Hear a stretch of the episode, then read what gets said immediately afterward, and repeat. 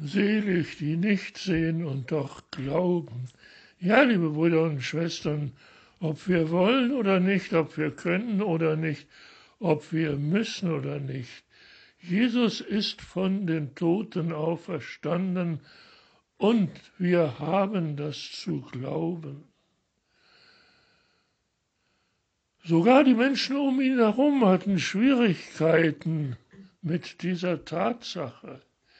Immer und überall taucht Jesus wieder auf. Und er taucht lebendig als der von den Toten Erstandene auf. So ist es auch heute in dem Evangelium, was wir gehört oder gelesen haben. Die Jünger sind zusammen hinter verschlossenen Türen, weil sie Angst haben vor den Juden.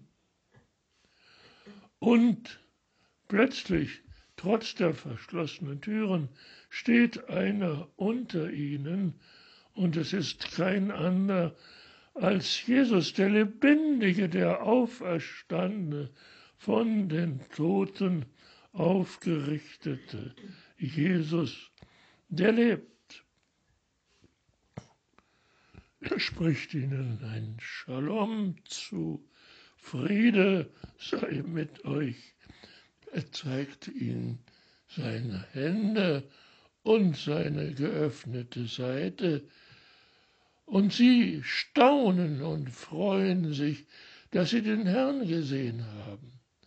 Er, der Herr, der auferstandene Jesus sagt, mein Vater hat mich gesandt und ich werde euch senden. Empfangt den Heiligen Geist, wem ihr die Sünden vergebt, den sind sie vergeben, wem ihr die Vergebung verweigert, der ist sie verweigert. Und die Jünger, ob sie wollen oder nicht, werden den auferstandenen Jesus verkündigen. Bei dieser ersten Begegnung mit dem auferstandenen Jesus war Thomas, einer der zwölf, nicht dabei. Man nennt ihn auch den ungläubigen Thomas, denn als sie erzählen, was sie alles mit ihm erlebt haben, da sagt er, wenn ich nicht meine Finger in die Wundmale in seinen Händen stecken kann, und wenn ich nicht mit meiner Hand seine geöffnete Seite berühren kann, dann glaube ich nicht. Punkt. Bei dieser zweiten Begegnung mit Jesus ist nun dieser Thomas gegenwärtig. Und weil Jesus offenbar von dem gehört hat, was der, Jose, der Thomas dazu geäußert hat, sagt Jesus, strecke doch deine Finger aus in die Wundmale an meinen Händen und strecke deine Hand aus in meine geöffnete Seite. Und das tut der Thomas auch, und dann sagt er ganz verblüfft, mein Herr und mein Gott.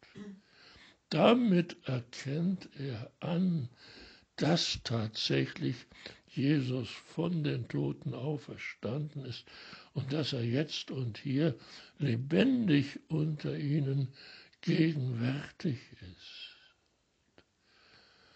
Und Jesus entgegnet ihm, ja, weil du gesehen hast, dass das bei mir alles so ist, glaubst du Selig die, die glauben und nicht gesehen haben. Das ist der wahre Glaube. Und damit ist eigentlich der ziemlich kurze Auszug aus dem Johannesevangelium beendet. Vergessen wir nicht, der Jünger, den Jesus, der Jesus liebte, das war dieser Johannes, der Evangelist. Und er muss doch noch hier etwas anfügen was dem kurzen Auszug nicht vorbehalten sein soll, nämlich dieser kurze Kommentar von Johannes zu dem Ganzen ist, diese Zeichen, die geschehen sind, sind in dem Buch aufgeschrieben. Aber Jesus hat noch viele andere Zeichen vor den Augen der Jünger bewirkt, um ihnen zu zeigen, dass er tatsächlich von den Toten auferstanden und lebendig ist, dass der Tod damit überwunden ist. Viele Zeichen sind nicht aufgeschrieben in diesem Buch.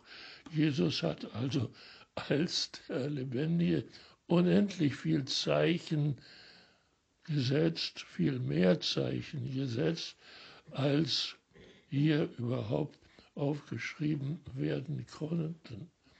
Aber das war nötig, um die Jünger zu überzeugen, dass wirklich er es ist, dass er diese Zeichen wirkt als der Lebendige.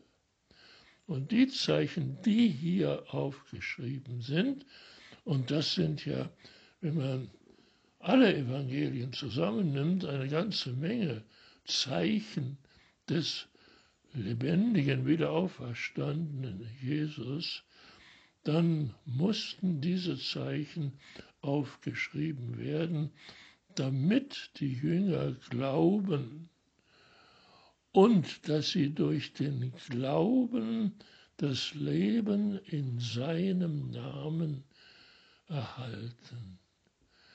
Ja, das Leben durch den Glauben erhalten in seinem Namen, das ist, was uns als Christen nicht vorbehalten, sondern geschenkt von Gott und von der Kirche geschenkt ist.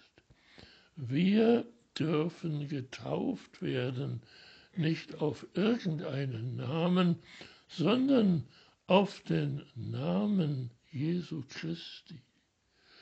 Gott ist Mensch geworden,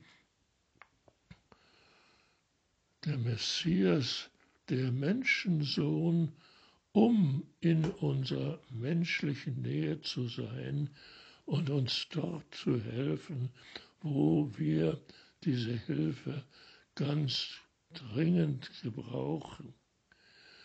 Ja, das ist der wahre, der tiefe und doch so einfache Sinn von Ostern. Viele Dinge geschehen. Die Osterliturgien gehören zu den schönsten, den tiefsten, aber auch den längsten, die wir kennen. Und doch ist das Entscheidende an dem ganzen Osterfest, ja an der ganzen Osterzeit, in die wir jetzt hineinwachsen, der Glaube. Er hat uns seinen Geist geschenkt. In seinem Geist dürfen wir glauben und selig sind wir, wenn wir nicht sehen und doch glauben. Danke, Herr, für dieses köstliche, tiefe Ostergeschenk, nicht zu sehen und doch zu glauben und das Leben zu haben in deinem Namen. Danke, Herr. Amen.